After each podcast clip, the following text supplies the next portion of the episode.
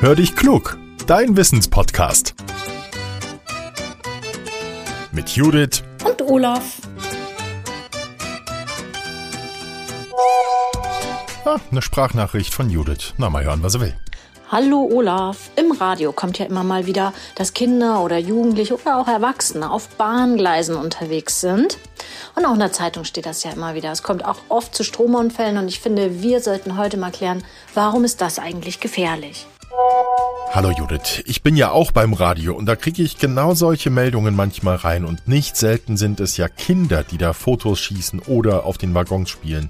Und das müssen wir mal erklären, das ist lebensgefährlich. Bitte macht das nicht. Bahngleise dürfen nicht betreten werden, nicht nur weil da Züge durchrasen. Es besteht auch die Gefahr, einen Stromschlag zu bekommen. Während aus der Steckdose 230 Volt kommen, fließt durch so eine Bahnoberleitung 65 mal mehr Spannung. Das sind 15.000 Volt und es gibt eine Stromstärke von mehr als 1000 Ampere. Für den Menschen endet das ganz schnell tödlich. Der Strom in Oberleitungen fließt immer, auch wenn da gerade kein Zug lang fährst. Die Polizei weiß, dass es immer wieder Stromunfälle an Gleisen gibt und die Menschen ahnen gar nicht, dass schon ein geringer Abstand für sie zur großen Gefahr wird.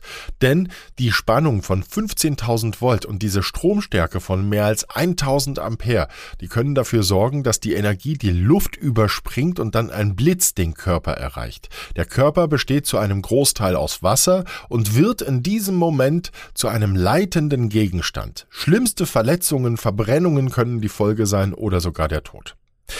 Wenn Menschen auf Bahngleise gehen, um Bilder von sich zu knipsen oder aus Spaß auf Waggons klettern, dann bringen sie sich also in Lebensgefahr, auch weil es auf den Gleisen selbst gefährlich ist. Züge nähern sich fast lautlos, auch dann, wenn sie beispielsweise mehr als 200 Stundenkilometer fahren. Ein elektrisch betriebener Zug, der ist für unser Ohr erst dann wahrnehmbar, wenn er bereits vorbeifährt.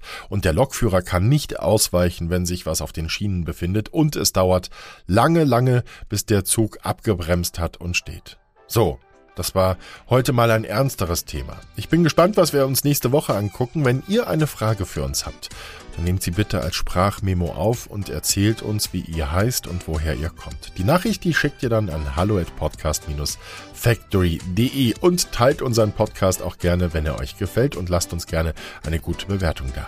Jetzt sage ich Tschüss und bis zum nächsten Mal. Euer Olaf.